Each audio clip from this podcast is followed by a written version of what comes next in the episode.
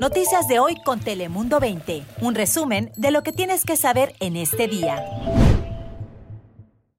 ¿Qué tal? Te saluda Rigo Villalobos en este segundo día de diciembre. ¿Cómo pasa el tiempo de rápido, verdad? Pero bueno, como siempre, te saludamos con mucho gusto. Saluden, compañeros. Hola y con gusto te saluda la meteoróloga Ana Cristina Sánchez. ¿Qué tal? Muy buenos días. Les saluda Cris Cabezas desde Telemundo 20. Gracias, colegas. Y hoy es el ombligo de la semana, o como también se le conoce, es el día de la joroba, ya que los días antes, pues vamos de subida y ya desde mañana comenzamos la bajada. Así que no solamente se le llama el ombligo de la semana. Pero bueno, le cuento que esta mañana estaba platicando con mi mamá. Así casual, me levanté, le llamé por teléfono y me comentó que estaba estresada por la pandemia y la verdad pues no la culpo, porque pues creo que así estamos todos, ¿no? Pero mientras conversábamos me comentó que su nivel de estrés aumentó aún más ayer. Y es que como cuida a mis sobrinos, mientras mi hermana trabaja, dice que los chiquitines pues hacían preguntas de las clases que están tomando en línea y que no sabía cómo ayudarlos. Y eso desafortunadamente también le está sucediendo no solamente a abuelos, sino a muchos padres de familia. Pero ¿sabe lo que también preocupa? Bueno, es que un reciente estudio de la Asociación de Evaluaciones del Noroeste dice que los estudiantes de primaria han disminuido sus calificaciones, por ejemplo, en materias como matemáticas y también lectura. Pero aquí lo interesante es que el estudio dice que los más afectados son los hispanos y eso se debe a lo mismo que está viviendo mi mamá. Y es que ella no es muy buena con la tecnología y tampoco habla inglés, así que pues son varias cosas que se le juntan, ¿no? Según este mismo estudio, algunos menores están empeorando sus calificaciones porque pues no tienen la ayuda en persona de sus maestros es algo que ya estaban acostumbrados. Tenían una pregunta, levantaban la mano y ahí estaba la maestra. Y bueno, como sus abuelos o quien los cuida desconocen la materia, tampoco les pueden ayudar ahora. Y mientras tanto, expertos dicen que lo único que pueden hacer por ahora es, pues, los padres hacer un doble esfuerzo para que sus hijos asistan a clases y que también aprendan como antes. Y no se diga a los maestros que están trabajando también el doble desde casa, porque me imagino que no ha de ser nada fácil, pues, estar dando instrucciones a través de una computadora. Y por supuesto, los maestros no se olvidan de dejar mucha tarea, ¿verdad? Así que, pues ahora los padres son también maestros por las tardes. Pero bueno, ahora le voy a hablar de un tema del otro lado de nuestra frontera y le voy a hacer una pregunta a usted. ¿Ha escuchado a personas decir que no van a Tijuana porque no se sienten seguras? Yo en realidad lo he escuchado. Y es que algunas dicen que es por los contagios del coronavirus y otras dicen que es por la delincuencia. Dicen que tienen miedo, pero ¿sabe qué? Se anunció que eso podría cambiar ¿Pero por qué le digo que podría cambiar? Bueno, es que el ayuntamiento de Tijuana dio a conocer que va a agregar a 98 policías durante la temporada navideña.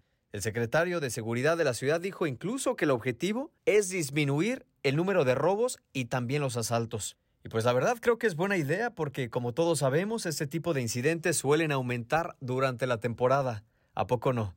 Y es que muchos ya sea se van de vacaciones y las casas se quedan solas y pues ahí los malhechores aprovechan. O incluso los asaltos, como cuando personas van de compras y dejan las bolsas en sus autos, que también podría ser robo. Algo que obviamente no solamente sucede en Tijuana, sino también en muchas otras partes, incluyendo San Diego. Pero bueno, esperemos que esta táctica ayude. Y lo que también esperamos que ayude es el otro plan que tiene la misma ciudad de Tijuana. Y es que no sé si a usted le ha pasado, pero por ejemplo va a un lugar y de repente alguien se le acerca sin cubrebocas.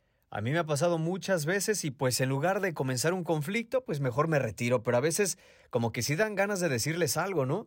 Decirles como, oye, quiérete poquito, o mejor dicho, hazlo por tu familia. Pero ellos, pues no, ellos muy campantes por las calles. Pero afortunadamente, este es el otro plan del secretario de Seguridad de Tijuana.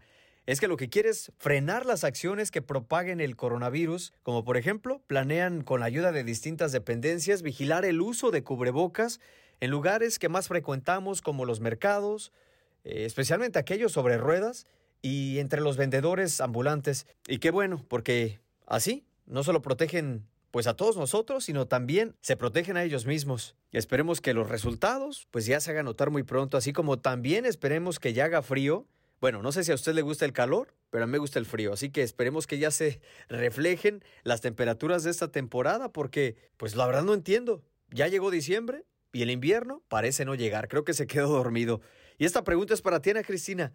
¿Qué es lo que está pasando? ¿Por qué no se siente tan frío como otros años? Así es, Rigo, tú lo has dicho, ya iniciamos diciembre y hemos registrado temperaturas entre 10 hasta 15 grados por encima de la típica para esta temporada, que es justo alrededor de 66 grados Fahrenheit y lo que es esta tarde la máxima en Tijuana de 25 grados centígrados, así que temperaturas cómodas pero lo que está ocurriendo desde esta tarde es que regresan los vientos de Santa Ana y esto significa que tendremos condiciones sumamente secas ya que el viento sopla del este al oeste y al descender por las montañas este se comprime, se seca y genera este ambiente sumamente seco peligroso porque tenemos el alto riesgo de incendio, eh, ya que tenemos también la maleza seca en toda nuestra región. Y las fuertes ráfagas facilitarían esa propagación de incendios en nuestra zona. Así que hay que tomar muchísima precaución durante el resto de esta semana porque los vientos incluso van a incrementar para lo que es el día jueves. El jueves no sería el día adecuado para poner las luces navideñas fuera de casa porque sí estaría algo peligroso. Esta noche temperaturas mínimas se mantendrán en los altos 40, pero se siente más frío por los vientos. Ahora paso contigo, Cris Cabezas, que nos tienes. Buenos días. Gracias, Ana Cristina. Y tú más que nadie sabe lo importante y lo preocupante que es el cambio climático y por este motivo una pareja de pequeños empresarios en el norte del condado abrieron un restaurante completamente ecológico y vegetariano. Se llama The Plot, allá en la ciudad de Oceanside.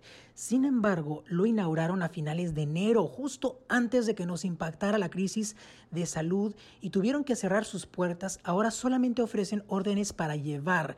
Pero la buena noticia es que nos dicen que no han tenido que recurrir a los utensilios ni bolsas de plástico para las órdenes y se han mantenido a flote y además ellos reciben todos sus productos naturales de agricultores en nuestro condado. Así que ellos apoyan al comercio local y le piden a los otros eh, pequeños empresarios a también ser innovadores para salir de esta crisis financiera que nos ha dejado la pandemia.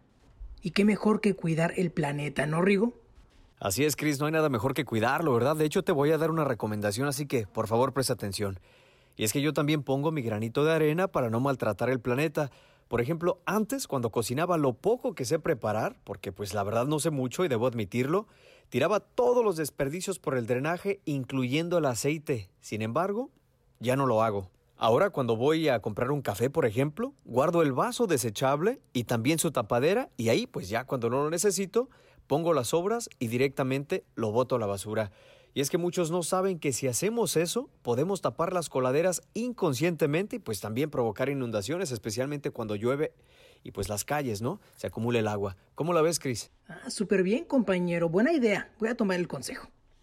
Pero por otro lado, también están celebrando el alcalde Kevin Faulkner y el alcalde electo Todd Gloria, ya que dicen que finalmente San Diego hizo algo para combatir la indigencia de manera colectiva. Y es que si bien recordamos desde que comenzó la crisis sanitaria, se habilitó el centro de convenciones para darle un techo a las miles de personas en situación de calle y de esta manera evitar que se contagien de COVID-19 y además les daban un lugar para dormir y alimentos y hasta servicios médicos.